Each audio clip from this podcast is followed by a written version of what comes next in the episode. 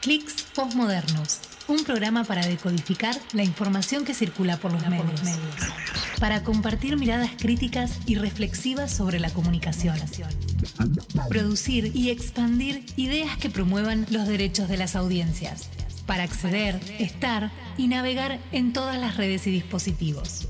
Así reafirmamos una ciudadanía democrática, plural y diversa. Hace clic, participa y sé protagonista de la sociedad de la información. Clics Postmodernos es una coproducción entre la Secretaría de Cultura y Producciones Audiovisuales de la UNDAV y la Defensoría del Público. Producción y realización Nelson Rodríguez, Mónica Beltrán, Eliana Verón, Griselda Carbonell, Melina Gómez, José Ferrero, Natalia Rossetti y Sofía López. Clics Postmodernos.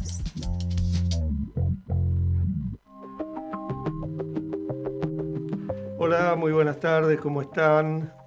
Bueno, qué semanita, ¿no? Hoy tenemos, no está nuestro amigo Muleiro, pero está nuestra querida compañera Mónica Beltrán. Acá estamos. Eh, firmes al pie del cañón. Y no queda otra. Muleiro recorre la Argentina y nosotros acá con el debate. ¿eh? Bueno, bueno, sí, justo nos toca este, este fin de no, qué noche ayer. Oh, larga, larga. No sabíamos qué comer ya, ni qué tomar. Había que calmar las ansiedades. ¿eh? Bueno, un debate, Luis, en principio bastante picante, ¿no? Sí. Pero eh, había propuestas, hubo propuestas, ¿no? Las, ¿Cómo lo viste vos? La propuesta, digamos, sí. es un debate para ganar puntos. Primero, dos cosas. Primero, eh, creo que el programa de hoy lo vamos a dedicar a hablar de lo que pasó, pero también a enmarcar lo que pasó, ¿no? Es decir, qué pasa con los debates, cuál es la dinámica, cuál es el objetivo, a quién le sirve, a quién no. Y la otra cuestión que tiene que ver de acá a lo que nos queda en la semana hasta la votación final, digamos, también analizar el tema de las encuestas y el rol que juegan los medios de comunicación y las, y las encuestadoras en relación con la construcción de un punto de vista subjetivo. Ahora, haciendo a lo de ayer, yo creo que, no digo que nos sorprendió, pero digamos, eh, sobre todo la actitud, digamos, decidida y, muy, este, digamos, contundente de Sergio, sino también me parece el apichonamiento de Milei del otro lado. No porque no haya sido agresivo, porque en realidad el argumento era que se buscaba que el tipo se ponga agresivo y muestre su, personalidad, sino porque contestó mal o entró en un juego que lo perjudicó. Lo principal era el tiempo, cómo se le iba consumiendo el tiempo él respondiéndole a Sergio Massa, a Milei se le consumía el tiempo, y cómo entró una y otra vez, en eso que claramente una estrategia del debate, digamos, armada por Massa, pero él entraba una otra vez y un detalle casi psicológico era cuando le decía, ya vamos a hablar, cuando le decía por sí o por no, cuando lo ponía con, contra las cuerdas, como Milei una y otra vez le decía, a mí no me vas a decir qué te tengo que contestar, ¿no? Casi como un hijo con un padre. La verdad que impresionante eso, ¿no? Podría haber puesto un poquito más de distancia. A propósito de esto que dice Mónica, de que más tarde vamos a analizar en profundidad, bueno, tenemos que preanunciar que vamos a hacer una nota con, el Beto Quevedo, con Beto es que es sociólogo, docente universitario, un tipo con mucha experiencia, digamos, en los temas políticos y de comunicación política, eh, para que, bueno, nos, eh, aporte un poquito su mirada sobre cómo vio las cosas de ayer. Y lo otro que a mí me interesa también es, bueno, cómo ponemos eso en perspectiva, ¿no? Porque me parece que hay cuestiones que hay que pensar también en el sentido de, bueno, hoy a la mañana este muchacho salió a construirse una imagen de víctima, eh, inventaron este tema de las toses que nadie escuchó. Te dice que en la este, madrugada ya estaba, había intentado poner un tuit, escuché hoy en la radio, que lo sacó y lo volvió a poner. ¿No? Como que se ve que no durmió muy bien. Yo, te digo, después de haber estado ahí, yo no hubiera podido dormir muy bien. No, yo creo que cometió. Ninguno de los dos creo que durmió muy bien. Creo que cometió errores y se notaron. De hecho, bueno, tiene facturas hoy en los medios de comunicación, en los dirigentes del PRO, etcétera, etcétera. Y un punto que me parece que estuvo interesante en el contrapunto de Sergio Massa fue este asunto de por sí o por no. Y uno de esos nos lleva al tema de este, qué pasó con las Malvinas, porque de ahí surgió, digamos, una temática que se empalma con eso, ¿no? que tiene que ver incluso con la caracterización de Margaret Thatcher durante el conflicto, este, y un personaje claramente liberal, pero que se convirtió en enemigo de la Argentina. A ver cómo era. ¿Eres tu ídola? ¿Los Kelpers tienen derecho a la autodeterminación? ¿Sí o no? Que en la historia de la humanidad ha habido grandes líderes. La señora Thatcher fue, como lo fue Reagan, como lo fue Churchill, o como otras personas que a lo largo de la historia han tenido un rol significativo. Lo que pasa es que yo entiendo, Thatcher tuvo un rol significativo en la caída del muro del Berlín, que parece que a vos te molesta que se haya caído y aplastado a la izquierda. Thatcher es una enemiga de la Argentina. Ayer, hoy. Bueno, eh, claramente ahí le marcaba un poco la cancha Sergio Massa a Milei, que claramente derrapó.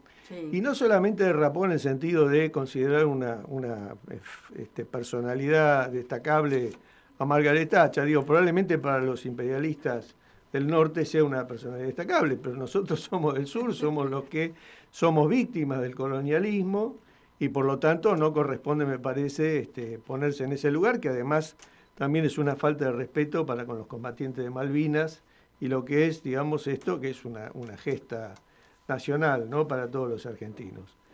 Em, tenemos... No fue el eh, único por sí o por no, ¿no? Dijo varios por sí o por no. Era, o sea, fue parte, una estrategia, yo creo muy bien pensada. Me parece que sí, porque se puso en el, en el medio del ring y de ahí un poquito lo empezó a, correr por distintos lugares. Que fue tal vez también el motivo por el cual se perdió, eh, digamos, se, perdió un debate de ideas más profundas, porque esta estrategia, estrategia hacía que en el momento que tenían que exponer las, las, las propuestas, en realidad se enredaban en la discusión, pero también fue como lo más entretenido, ¿no? Totalmente, es verdad. A ver qué otro ejemplo tenemos de lo que pasó. Yo lo que le quiero decir es que el señor va a arancelar la universidad. A cada mamá y a cada papá que tiene a su hijo en la universidad, la universidad de San Juan hizo el cálculo. 270 mil pesos por mes le va a costar la idea de este señor. Pero además, el sistema, el sistema educativo argentino tiene una particularidad, que es que permite la movilidad social ascendente, la igualdad de oportunidades. Permite que el hijo de un peón rural pueda soñar con ser abogado presidente. ¿Vas a arancelar la educación primaria y secundaria también? ¿A qué llamas vos movilidad social ascendente? A mí me da un poco la impresión cuando lo escucho a mi ley, ¿no? Porque acá reculó en chancletas. Sí. Eh, ¿Te acordás de Groucho Marx que decía, tengo estos principios, pero si no les gusta, tengo estos tengo otros? Los otros. Tengo estos otros. Bueno, el plan B. Y era un poco lo que hizo este señor ayer, ¿no? Es decir, eh, de alguna manera Massa lo, lo arrinconó en relación con un montón de consignas que él había desarrollado durante su campaña, ¿no? que caracterizaron su campaña, acusando no solamente a, a la política del Estado, sino a todas las políticas públicas en materia de salud y educación, y cuando, este, bueno, Massa le propone este, que por sí o por no, diga como si va a ser arancelada la, educación o la, salud, bueno, se reculó para atrás en chancleta. Sí, además eh, te dijo, dijo en una primera etapa no. Es decir, si vos pensás que la universidad tiene que ser arancelada, cosa que sin duda nosotros no pensamos, pero si vos pensás eso, no es en la primera etapa no es arancelar y en la segunda sí. No, sí, la tengo que arancelar, ¿no? O sea, vos pensás una cosa, es tu propuesta de gobierno, no es primera etapa, segunda etapa. Bueno, Raro. en un momento habló de, no sé, prolongarse casi este, como un emperador no sé cuántos años para cumplir sus, objetivos, ¿no? Este, claramente, bueno, no, no, no habla muy bien de alguien que debe estar muy pendiente de los turnos de la democracia, del juego de los poderes, porque también se habla de iniciativas que tienen que ver con principios de la Constitución, como el tema de la dolarización, que deberían comenzar por plantearse como la posibilidad de una reforma constitucional. Así que también el tema de dolarización tardó en, en decir que sí, ¿eh? También. Sí, sí. No sé si llegó a decirlo, creo que sí, que llegó a decirlo, que iba a dolarizar. Finalmente sí, lo del Banco Central medio que lo, lo pateó, lo gambeteó un poquito. Bueno, parece que había un problemita ahí con el Banco Central. Es que hay varios, claro, es que hay varios, hay varios problemas, ¿no? Y en algún momento hubo una especie de confesión que se pareció un suicidio, porque si él va, a, digamos, a liquidar el Banco Central y al mismo tiempo quiere dolarizar sin dólares, lo más probable es que, por lo tanto, digamos, se quede con los dólares que tienen ahorrados los argentinos, por lo menos los depósitos que están a la vista, lo cual sería claramente un perjuicio sobre todo para los sectores medios, sectores altos, que son los que tienen esa, esa capacidad. Bueno, en un ratito nomás vamos a retomar todos estos temas con nuestro entrevistado. También está nuestra compañera Natalia Rossetti, que va a hablar de encuestas, de encuestas. ¿eh? Así que muy bienvenida, Natalia. En un momento crucial para las encuestas. Así es, bienvenida. ¿eh? Bueno, muchas gracias Luis y Mónica. ¿Y qué son las encuestas? ¿no? Esa gran pregunta. ¿Qué nos dicen las encuestas? Así es, de eso vamos, a hablar también hoy. Radio UNDAB. Docentes, no docentes y estudiantes tienen que decir, tienen que decir. radioundab.edu.ar Voces universitarias. Escuchadas.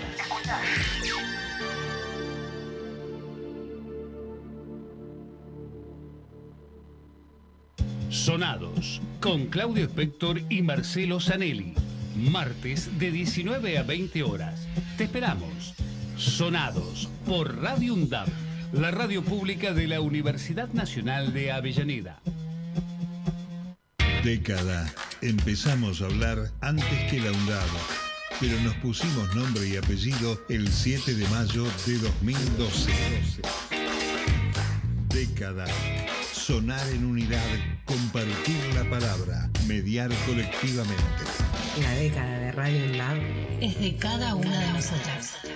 La década de Radio UNDAB es de cada uno de nosotros.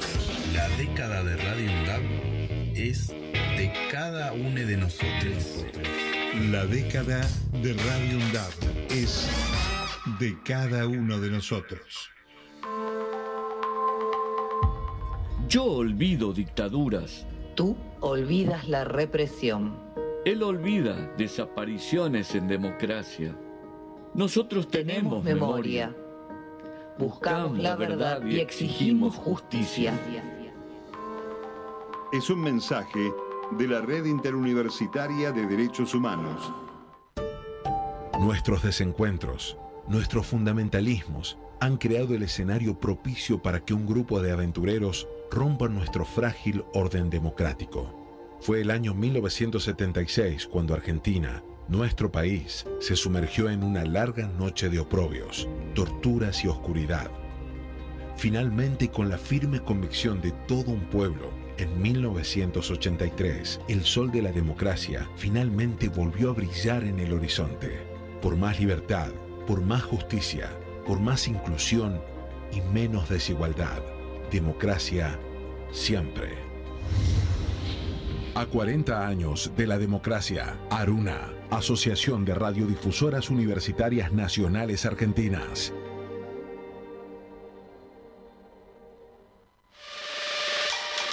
Deporte sostenible, gestión deportiva y desarrollo sostenible. Deporte sostenible, salud, cultura, medio ambiente e inclusión social. Todos los martes de 13 a 14 horas. Aruna, Asociación de Radiodifusoras Universitarias Nacionales Argentinas. Somos 63 radios en cada región del país. De este a oeste y de oeste a este. Somos radios universitarias. Somos plurales. De norte a sur y de sur a norte. Somos federales. Recorriendo todas las regiones. Somos Aruna. Todas las provincias. Comunicación Federal. Desde nuestras universidades. Aruna. Asociación de Radiodifusoras Universitarias Nacionales Argentinas. Radio UNDAB, la voz de la comunidad universitaria de Avellaneda. Radio UNDAB.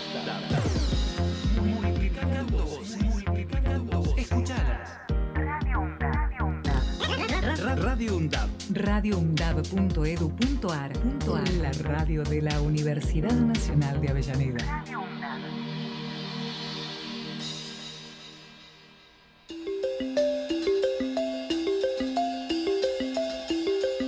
Clics posmodernos para amplificar la mirada.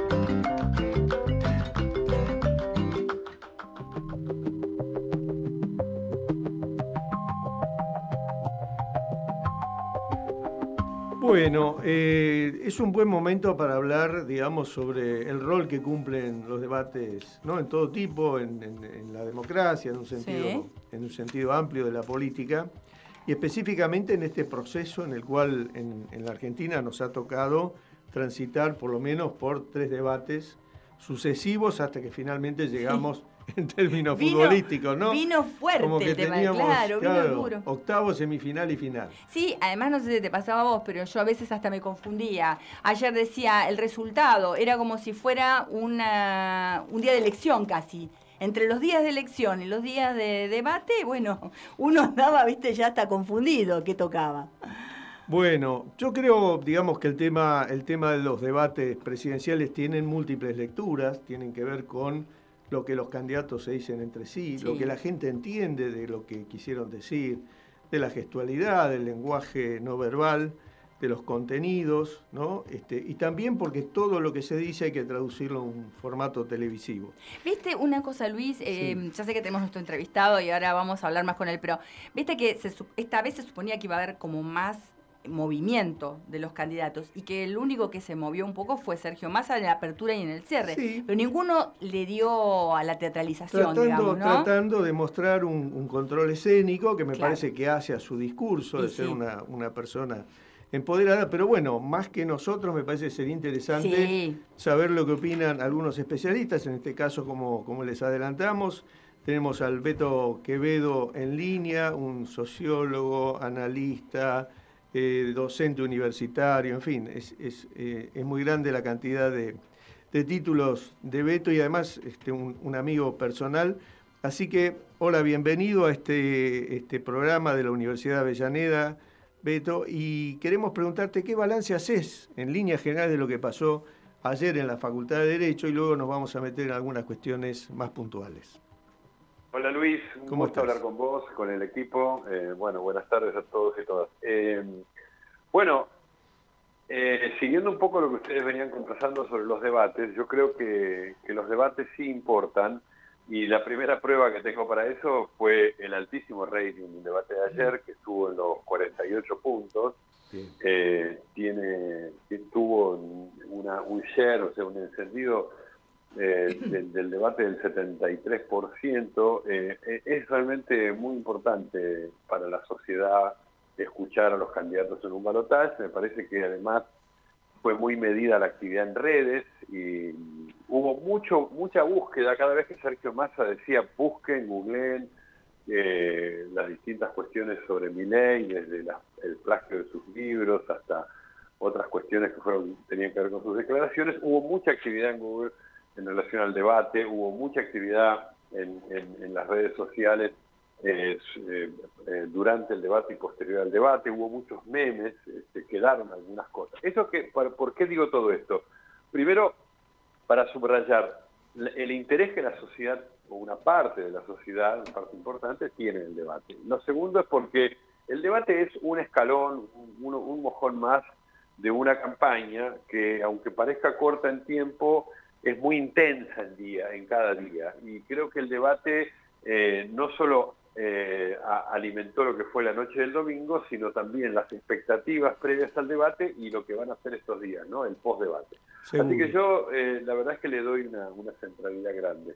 Y el otro aspecto es que el desempeño de los de los dos este, candidatos a presidente que ayer estuvieron eh, evidentemente es, está bastante mediatizado por el modo en el cual es comentado en los grandes medios, también en las redes, etcétera. Entonces, eh, las lecturas distintas, este, por ejemplo, esto de la, de la corporalidad, del uso o no de la posibilidad de desplazarse por el escenario, etcétera, todas estas cosas merecen distintas lecturas, hay, hay interpretaciones, interpretaciones escuchar interpretaciones incluso de qué significaba que, que Massa tomara de una botella de agua, bueno, no sé.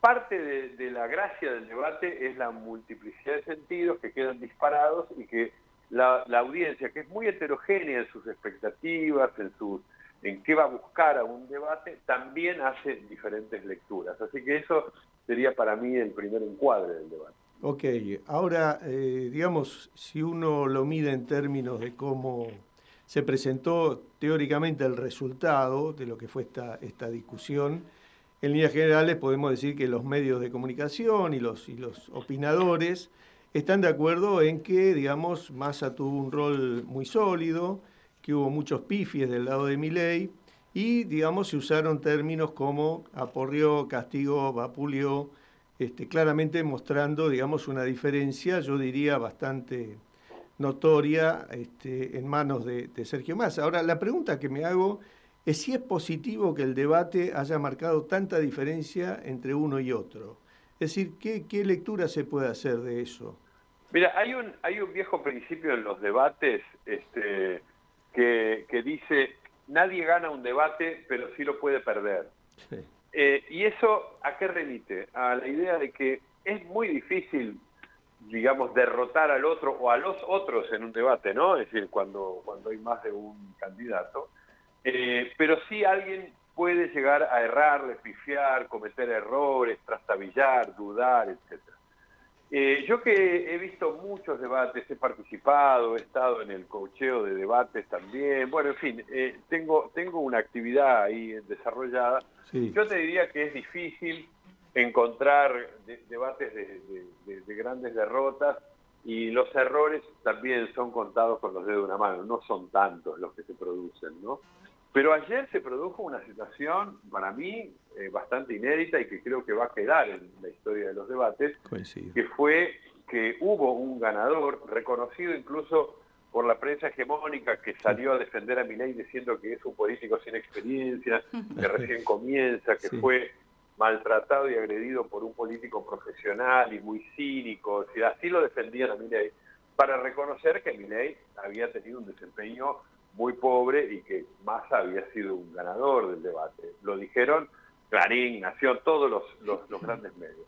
La, la, otra cosa es que también es difícil que un candidato eh, tenga eh, eh, demasiados errores, pero ayer Milei tuvo varios y fue muy sorprendente eso, porque yo diría el primer, el primer error que tuvo Milei es que a mi gusto fue poco preparado o mal preparado. Era muy clara la diferencia de lo que estaban preparados para el debate. Yo creo que Massa sabía en cada uno de los seis bloques y en el, su discurso final sabía perfectamente lo que quería decir.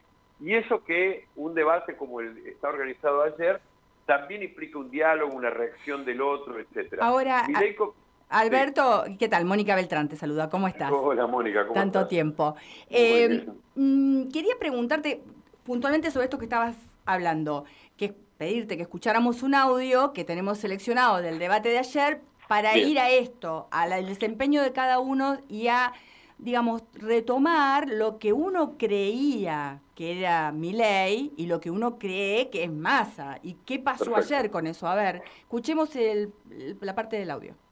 Entiendo que hiciste tu carrera más que como economista, como estandapero de televisión, pero desgraciadamente lo que está en juego hoy es el futuro de los argentinos. Digamos, esto que dice Massa, más allá de la chicana, digo, es él construyó eh, su carrera política, eh, Milei, a partir de la tele, digamos, ¿no? Más allá de que estudió economía y todo esto. Y Massa es un político, ¿no? Stand-up versus política. Ayer pareció diferente. Vos sabés que creo que tal vez, justamente porque él es una persona con larga trayectoria televisiva, se podía esperar que no cometiera tantos Por eso digo, ¿qué pasó? Que ayer en el desempeño no parecía un el stand-upista de siempre. Bueno, yo te daría dos motivos. El primero, el desempeño de, yo soy de los que discute que ley no es un candidato de las redes, sino de los medios del siglo XX, ¿no? Sobre todo de la televisión. Eh, por supuesto que después eso replica mucho en redes, pero él es un hombre construido en los estudios de la televisión. Pero lo es eh, de, un modo muy complaciente siempre con él, donde él puede explayarse, hablar sin ser contradecido, y muchas veces que, que se lo contradijo eh, él se levantó y se fue de algún set, lo echaron de algún set también de televisión, porque es un señor muy agresivo y que además soporta muy, muy poco la, palabra del otro y las críticas a su discurso. Entonces, ayer tenía un escenario donde yo creo que la principal virtud, se lo dijeron todos los, los que están defendiendo a Milei hoy, fue que no se enojó. Y yo diría, casi el capital político, discursivo y comunicacional que construyó Milei en los últimos años es que es un gran enojador, digamos, alguien que él se enoja y enoja a los otros.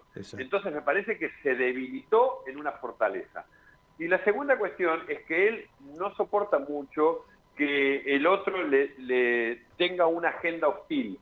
Más ayer lo puso contra las cuerdas en una agenda hostil. Me llamó mucho la atención que él no usara también esa misma, el, mismo recurso, Massa lo interrogó por sí, por no, etcétera, etcétera, para preguntarle algo a Massa. Casi no, le, no lo interrogó a Massa y lo dejó a Massa conducir el debate. En realidad parecía una entrevista hostil, diría yo. Eso es un escenario que él no está acostumbrado.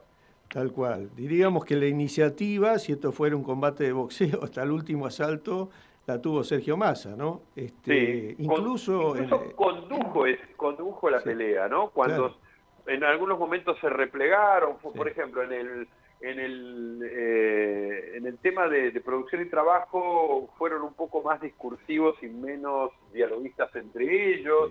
Eh, cuando hubo que discutir sobre por ejemplo, hoy, ¿qué recordamos del debate? El episodio Margaret Thatcher, ¿no?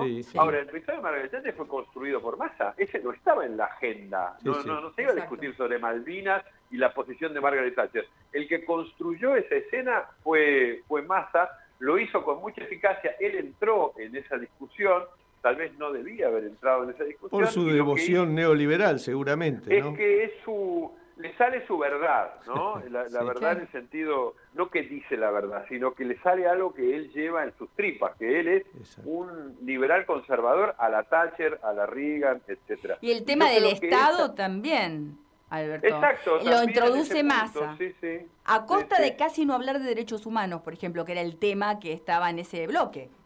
Sí, hay muchos temas siempre que quedan de costado. Yo yo creo que en un debate no se pueden tomar todos los temas. Por ejemplo, el tema justicia casi no se tomó, el tema ecológico Massa lo enunció, pero no se discutió demasiado, se habló un poquito de los mares, yo qué sé. Pero, y el tema, a mí me llamó mucho la atención de que el tema inflación no estuvo puesto por, por eh, Milei eh, en primer plano. Que era su gran eh, caballito de batalla, ¿no? Fue, es el gran, el gran caballito de batalla. Y la, el otro gran giro discursivo de Milei eh, les digo, yo no, lo, no imaginaba que iba a ser así. Es que el 22 de octubre, cuando terminan las elecciones generales y hay balotaje entre Massa y Milei, Milei dice en esa noche un discurso que es el primer discurso del balotaje, que él cambia y deja de hablar de la casta y habla del kirchnerismo, deja de hablar de la libertad y habla del cambio, es decir, toma la agenda de Patricia Bullrich, al otro día empiezan los coqueteos, el martes se abrazan en, en TN, entonces había una estrategia de qué hacer en el balotaje. Bueno, el antikirchnerismo, que yo pensé que ayer iba a ser un, gran tema, la verdad es que por, eh, en el conteo de palabras, Sergio Massa mencionó más veces a Cristina Kirchner que lo que mencionó eh, eh, Milei al kirchnerismo. Me parece que eh, él, él volvió a girar sobre su, su, propio eje y se puso otra vez en contra de la casta, ¿no? no creo que, eh, está un poco desorientado y sobre todo creo que desorienta a su propio electorado. Sí, yo creo que incluso cuando en un momento lo quiso llevar para ese campo, ¿no? Del kirchnerismo antikirchnerismo, él estuvo muy bien diciéndole, mira, esto es entre vos y yo, ¿no? Como diciendo, la pelea está acá y lo que la gente tiene que decidir, lo que tiene que elegir, es entre vos y yo como candidatos.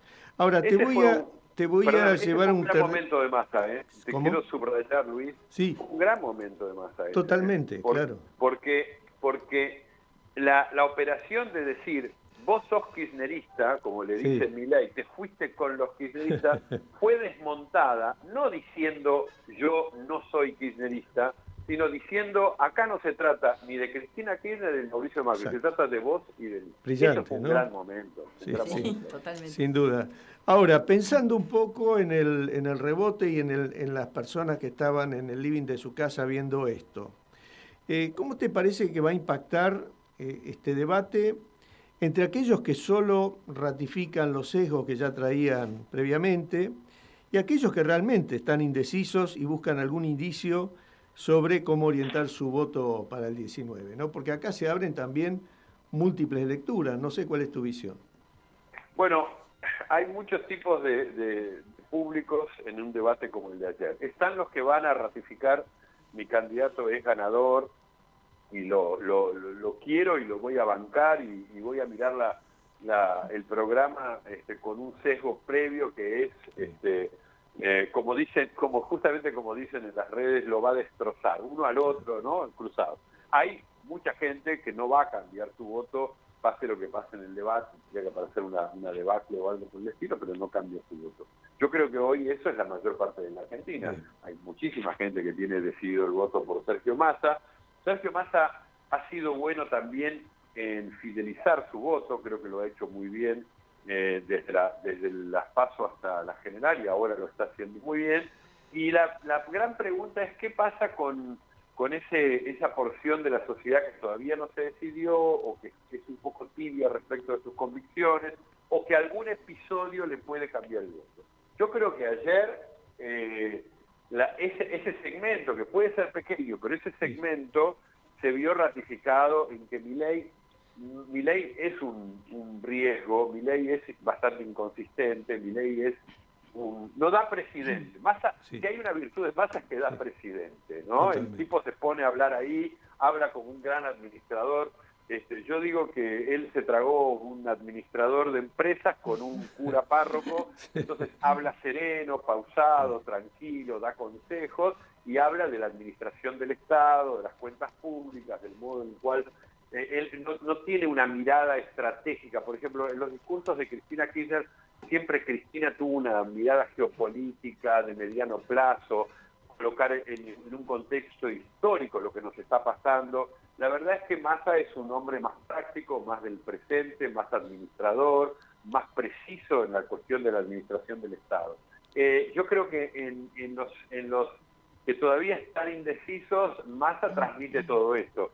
Yo creo que ayer lo que ley transmitió es mucha inseguridad personal, mucha dificultad para explicar qué es lo que quiere hacer, mucha agresividad respecto del, otro candidato. A mí me parece que no le sumó.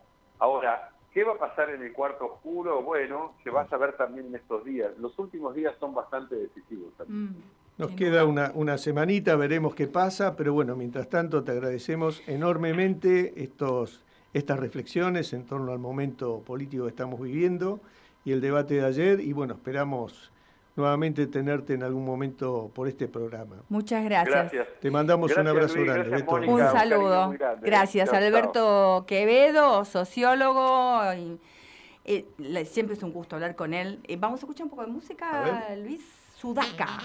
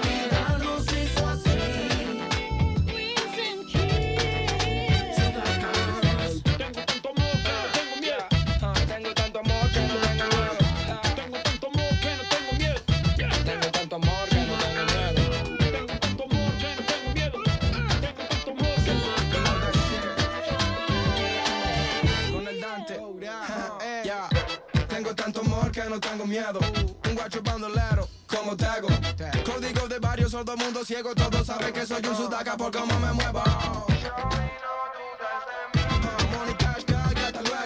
Soy el sudaca que suda la camiseta y luego llego a donde te voy y le prendo fuego al ego de nuevo.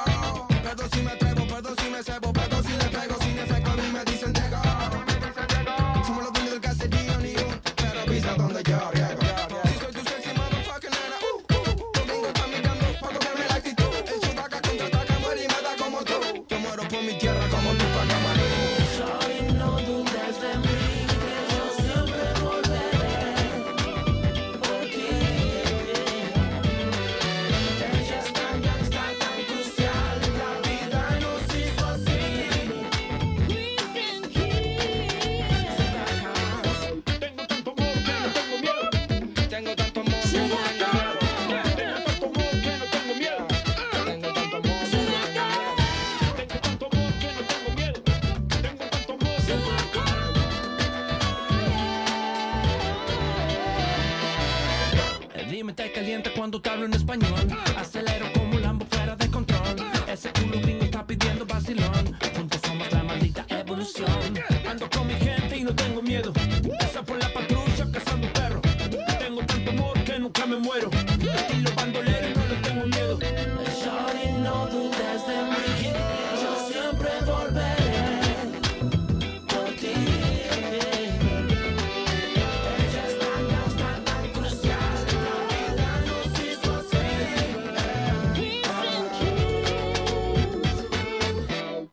Tanto amor que no tengo miedo.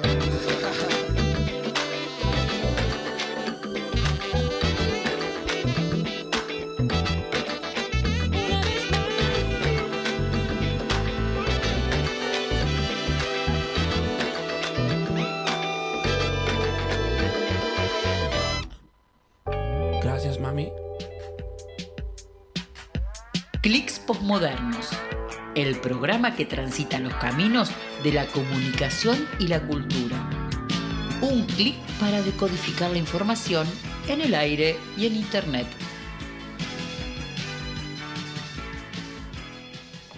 Bueno, hemos tenido un entrevistado de lujo, Mónica. Me encantó. ¿Eh? Me encantó. Sumamente interesante los, los aportes de Beto Quevedo respecto de bueno la, la postura y, y el análisis de lo que pasó ayer en el debate. Eh, Quevedo además es un hombre que tiene mucha experiencia en debate, porque ha preparado candidatos, Sí, sí, eh, sí, los ha coacheado, digamos, ha estado en la previa, Y ¿no? esto último que él decía me parece que es interesante, que al que todavía no sabe qué podía hacer, lo que sí le va a quedar como mensaje es que está, digamos, en el caso de Sergio más ante la figura de una persona que da el personaje de presidente de la nación frente este, a un candidato que, digamos, la verdad que lució muy inestable y con, con- con muchos pifies a la hora de sostener una argumentación. ¿no? Así Así, es. que veremos si esto se refleja el, el próximo domingo. Bueno, y que cuánto de las encuestas también jugará o no, es un poco la pregunta que nos hacemos, que va a tratar de responder desde el- nuestra compañera de la Defensoría, socióloga y especialista en estos temas, Natalia Rossetti, ¿no? que presentamos hace un rato ya. Eh, pero antes, Nati, Luis, tienen entrevistas, eh, la producción hizo entrevistas con jóvenes estudiantes, ¿no es cierto? De, ver, sí, de la carrera. A ver. Hola, mi nombre es Jessica, tengo 31 años y soy de Solano, de Quilmes. Yo no participo de encuestas electorales, tampoco eh, leo sus resultados por los que no, no me influencian en nada, pero sí considero que sean útiles para eh, los partidos políticos. Y las decisiones de los votantes ya están en su cabeza y en su corazón hace mucho tiempo, por lo que a un votante no le va a diferenciar en nada un resultado de una encuesta. Hola, me llamo Nair, tengo 26 años y considero que las encuestas electorales no son útiles, tampoco participo de ellas. Sí leo los resultados, pero no me influencian. Son capaces de predecir quién puede ganar, pero no sé si afecta a los votantes. Quizás sí, para los votantes que no quieren sentirse perdedores, entonces van hacia el que va ganando de alguna manera. Mi nombre es Cristian, tengo 49 años. Si bien las encuestas te orientan un poco de cómo va la cosa, eh, la gente en el cuarto oscuro termina decidiendo en ese, en ese momento. La gente generalmente dice que vota en blanco, que vota uno, que vota el otro, pero cuando está dentro del cuarto oscuro ya la gente va con él, para, a mi parecer, con el voto decidido. Hola, soy Alexis, tengo 25 años. En principio creo que las encuestas electorales son una buena herramienta con buenas intenciones debido a que nada pretende dar un resultado aproximado entre comillas del resultado de votaciones, algo muy importante en un país democrático como el nuestro. Hola, mi nombre es Diana, tengo 33 años. Para mí, particularmente, no creo que las encuestas electorales sean útiles por sus resultados en sí, sino más que nada por la capacidad que tienen, digamos, de generar un debate como entre la sociedad, ya que las discusiones y el debate en torno a la política son importantes, como sabemos, y súper necesarias para la democracia. Bueno, qué interesante, ¿no? Escuchar la voz de, las personas, de los ciudadanos de a pie, que han expresado distintas perspectivas en torno a la cuestión, con miradas críticas en algunos casos, y nada mejor que abordar el tema con una especialista, como nuestra colega Natalia, de la Defensoría. Natalia, ¿qué tenemos para decir en relación con el tema? Varias cosas que habría que empezar a, preguntarnos, ¿no? ¿Por qué desconfiamos de las encuestas? ¿Y de dónde empieza ese punto, ese pie, digamos? Porque hay mucho juicio, ¿no? La encuesta no sirve, yo no creo en la encuesta, eh, es un número que lo inventaron, alguien la compró, ¿no? Aparece la pregunta, esa, ah, esa encuesta la pidió fulano, mengano, y con eso se compró. Entonces, el tema es que la encuesta en sí es una buena herramienta, es una herramienta que no solo en los procesos electorales, sino también en momentos de pensar políticas públicas, sociales, en conocer opiniones, distintas opiniones que nos están atravesando en el día a día, nos pueden servir como herramienta para aproximarnos. Ahora hay que tener en cuenta que la encuesta no nos va a dar un total, no nos va a dar un absoluto, no nos va a decir qué está sucediendo. Y ahí es donde aparece un poco la tensión. Notamos, vemos mucho en los medios presentes, de donde aparece que el 50% llamó a votar a. El 50% ya eligió el presidente o la presidenta de la nación y ya absolutamente tenemos todo resuelto. Entonces, la verdad que como uno, siendo una audiencia, como espectadora o como oyente, eh, esto te genera algún tipo de inclinación, digamos. Ahí, te Natalia, ya tenemos, por un lado, la encuesta, pero el rol de los medios de comunicación. Claro. Bueno, ¿y dónde sale no? Esa, la situación de donde vemos esos totales, esos absolutos? Ahora mi pregunta es, ¿qué son esos que, absolutos? Nati, los periodistas vemos un número, un porcentaje y ya tenemos un título. Este es un problema de la comunicación. Bueno, hay que entender también que estamos dentro de un sistema de fuerzas y de tensiones, ¿no? Y la presencia de esos números que son totales y esos datos absolutos también nos llevan a ciertas inclinaciones o a ciertos eh, escenarios y momentos que también se quieren construir, ¿no?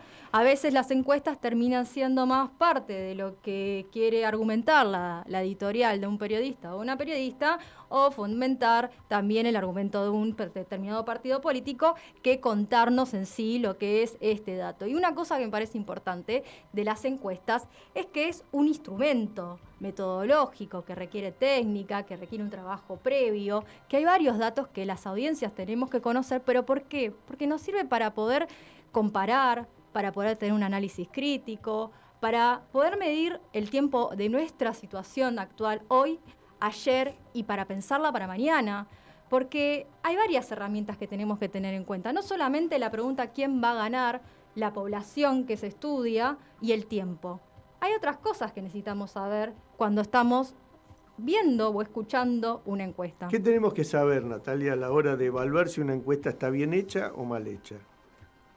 Las encuestas estar bien o mal es un tema, ¿no? Porque es como, es decime sí o no si esa encuesta está bien hecha.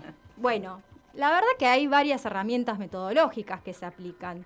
Y nosotros lo que siempre nos acercamos más, vuelvo a repetir, es al dato. Y está bueno que los datos también se incorporen a los especialistas, a las especialistas que primero la implementaron y que nos puedan también dar una interpretación de esos datos para que también podamos comprender.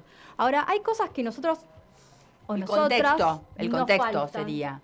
Sí, el contexto. Primero, en el momento que se tomó la encuesta. Por ejemplo, si fue de un periodo de una semana, si fueron de tres días, ¿qué tipo de encuesta se usó? Si se hizo virtual, si se hizo presencial cara a cara, si esa encuesta fue a través de internet, una encuesta que va navegando en distintas páginas o fue a través de las plataformas sociales. está hecha por robots o por humanos. Exactamente, si fue a través de un bot y un humano. Si la persona que atendió, atendió a través de un teléfono fijo, a través de un celular, y si atendió a través de un bot o atendió a través de una persona. Esas cosas también cambian la percepción que tiene la otra persona en recibir la encuesta y querer contestar. Una cosa que es importante y a veces mm. que pasa, sobre todo cuando estaban hablando recién con Quevedo sobre los indecisos, es que las encuestas nos muestran, si voy, por ejemplo, el caso de eh, actual, cuántos votan a masa, cuántos van a votar a mi ley, cuántos en blanco. Pero no nos dice cuántas personas no contestaron o que no saben y no contestan. Y eso a veces muy, significa mucho para los valores totales que nos van a dar. Por ejemplo, en las PASO no salía mi ley quién iba a votar, pero sí salían las encuestas que no sabían y no contestaban o que no tenían definido. Nati, vamos a, para concluir este tema, eh, contarle un poco qué eh, tendrían que las audiencias tener en cuenta a la hora de consumir o, leer o tomar cuenta de una encuesta. ¿Qué, digamos yo como audiencia? Bueno, como audiencia, a ver, Moni, ¿qué te parece? Primero, el margen del error, ¿no? Indicar la precisión de los datos, mm. conocer dónde, el marco geográfico, dónde se hizo, si se hizo en el AMBA, si se hizo en todo el país. Eh, si hay la comparación de tendencias o solamente se está tomando una encuesta en análisis de ese momento. Eh, la redacción de las preguntas, también para evitar los sesgos, porque a veces pasa que algunas preguntas están muy orientadas a quien también requiere o quiere esa encuesta. A inducir una respuesta, ¿no? A inducir una respuesta.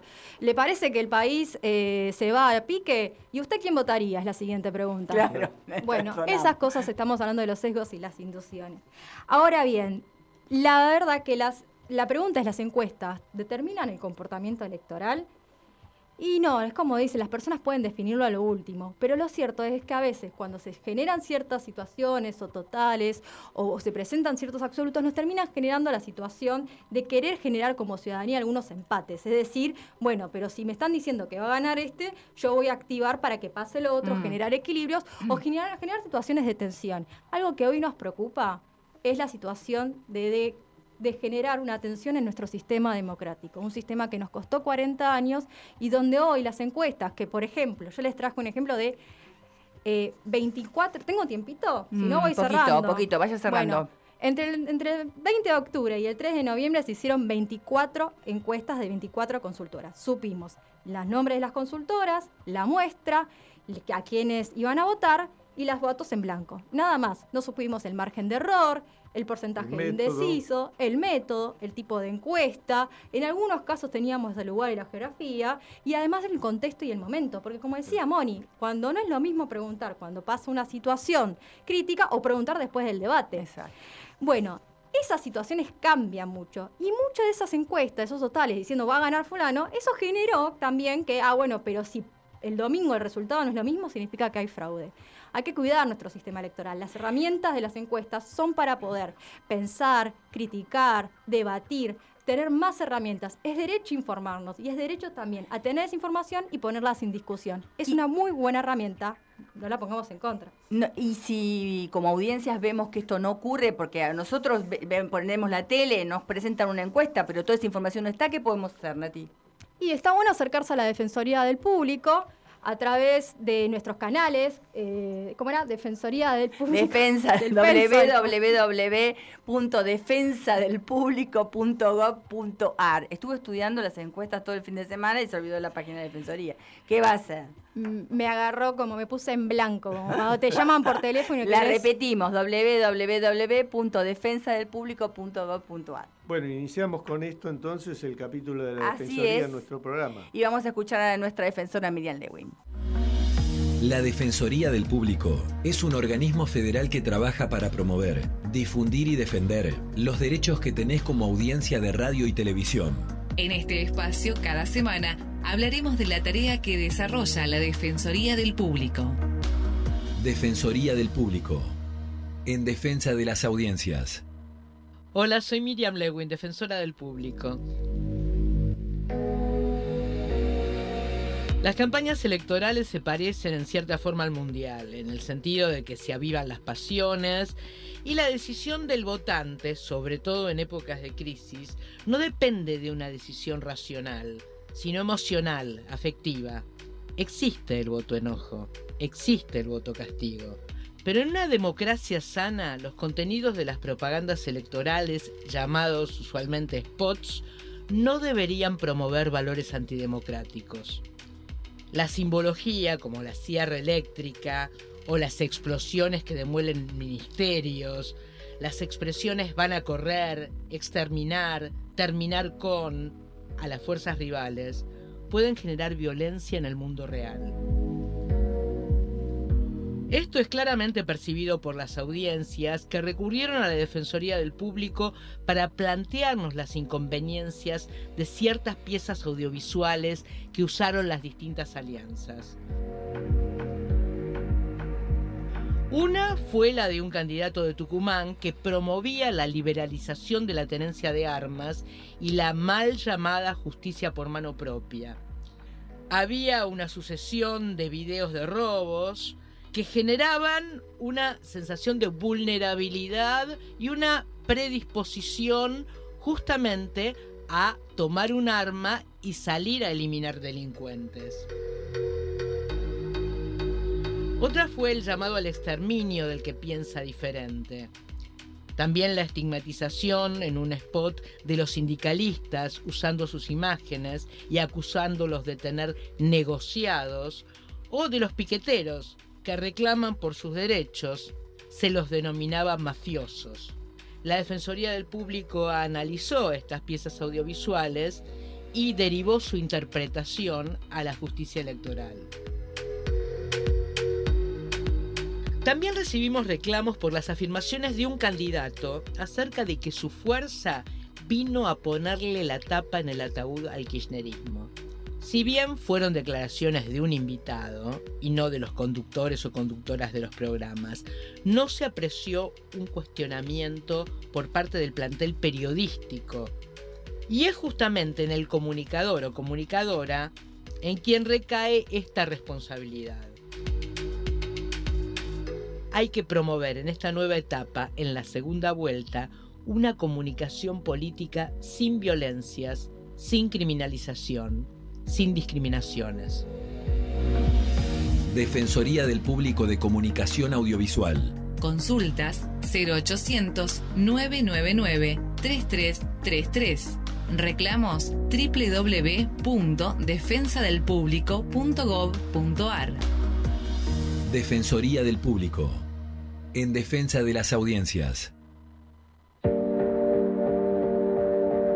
Radio UNDAD, aire universitario que inspira. inspira. radioundad.edu.ar. Voces críticas para construir futuro.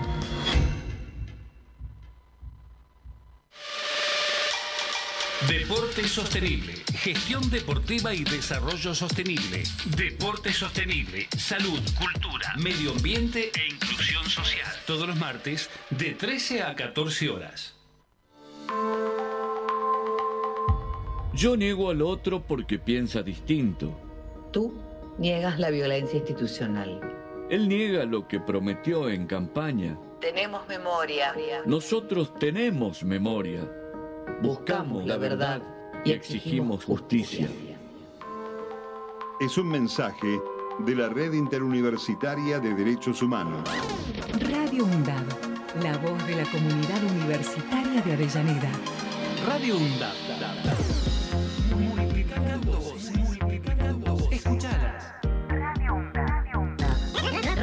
Radio radioundad.edu.ar. La radio de la Universidad Nacional de Avellaneda.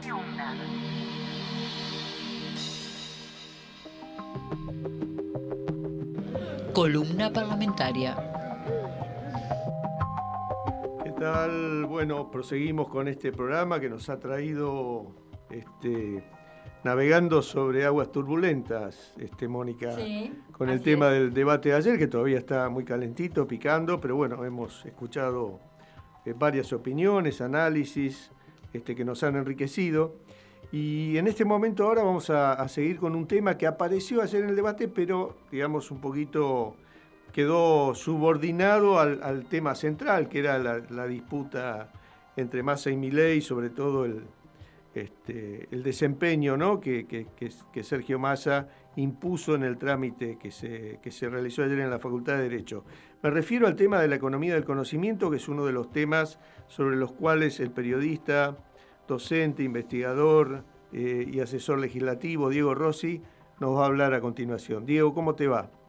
Hola, ¿qué tal? ¿Cómo va? Buenas tardes. Este, bueno, todos muy pendientes de las definiciones macro, de las grandes definiciones, de las grandes líneas de política, pero todas las líneas de política después tienen sus, sus derivaciones, sus declinaciones. En este caso, eh, a nadie escapa que estamos en un modelo eh, que para abrir el mercado interno confía en las exportaciones. Las exportaciones tradicionales sabemos que vienen del complejo agroindustrial.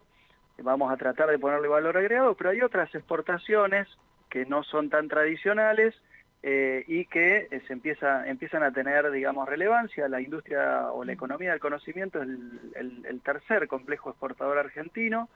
Eh, le está peleando cabeza a cabeza a la industria automotriz. En el caso de la industria automotriz, vos para exportar autos tenés que importar motores. Bueno, la pregunta en la economía del conocimiento es cómo anda esa balanza de pago.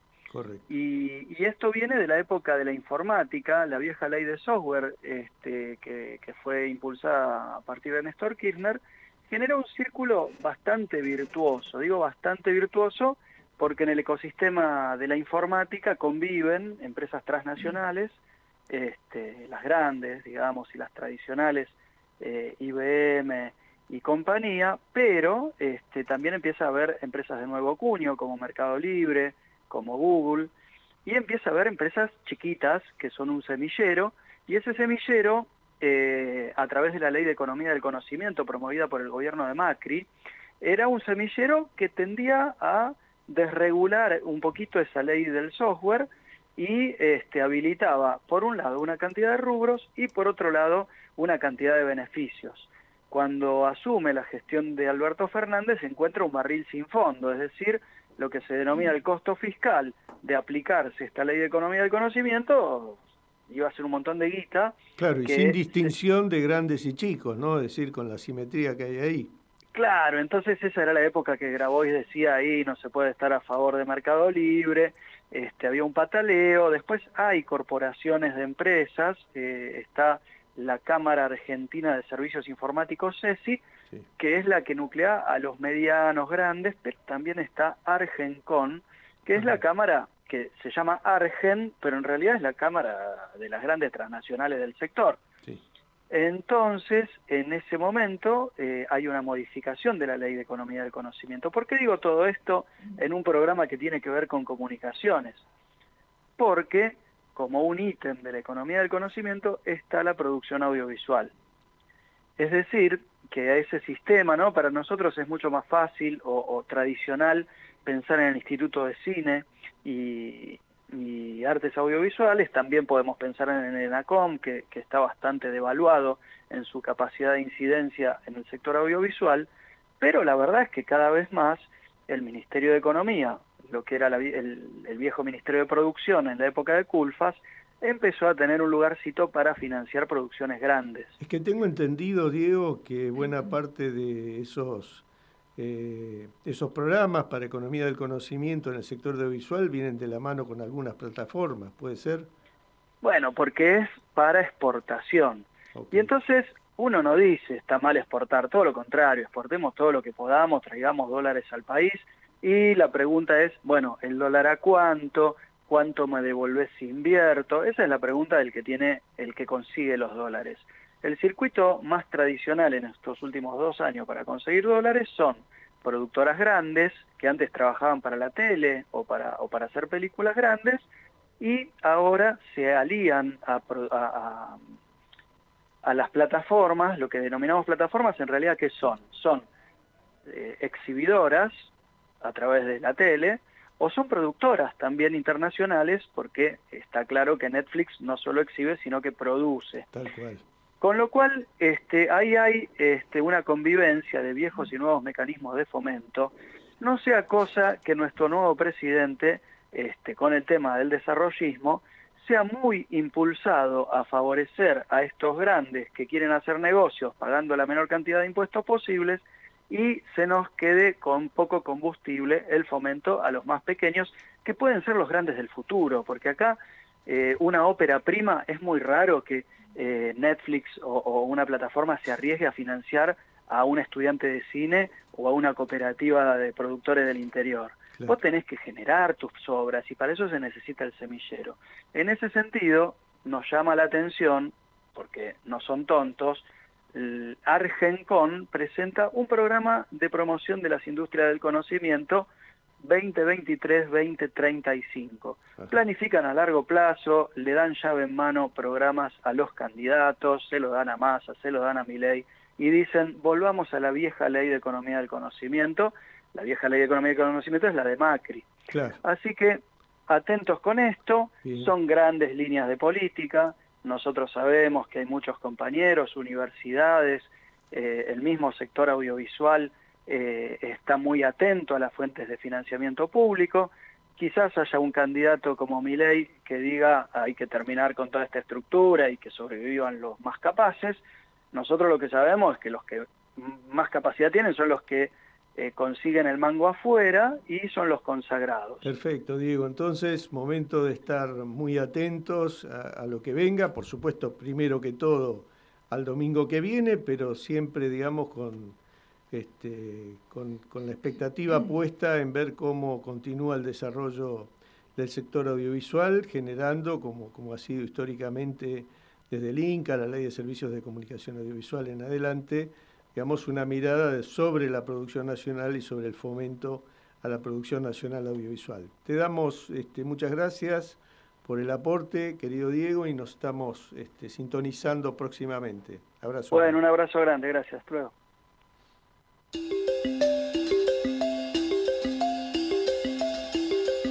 clics posmodernos para amplificar la mirada.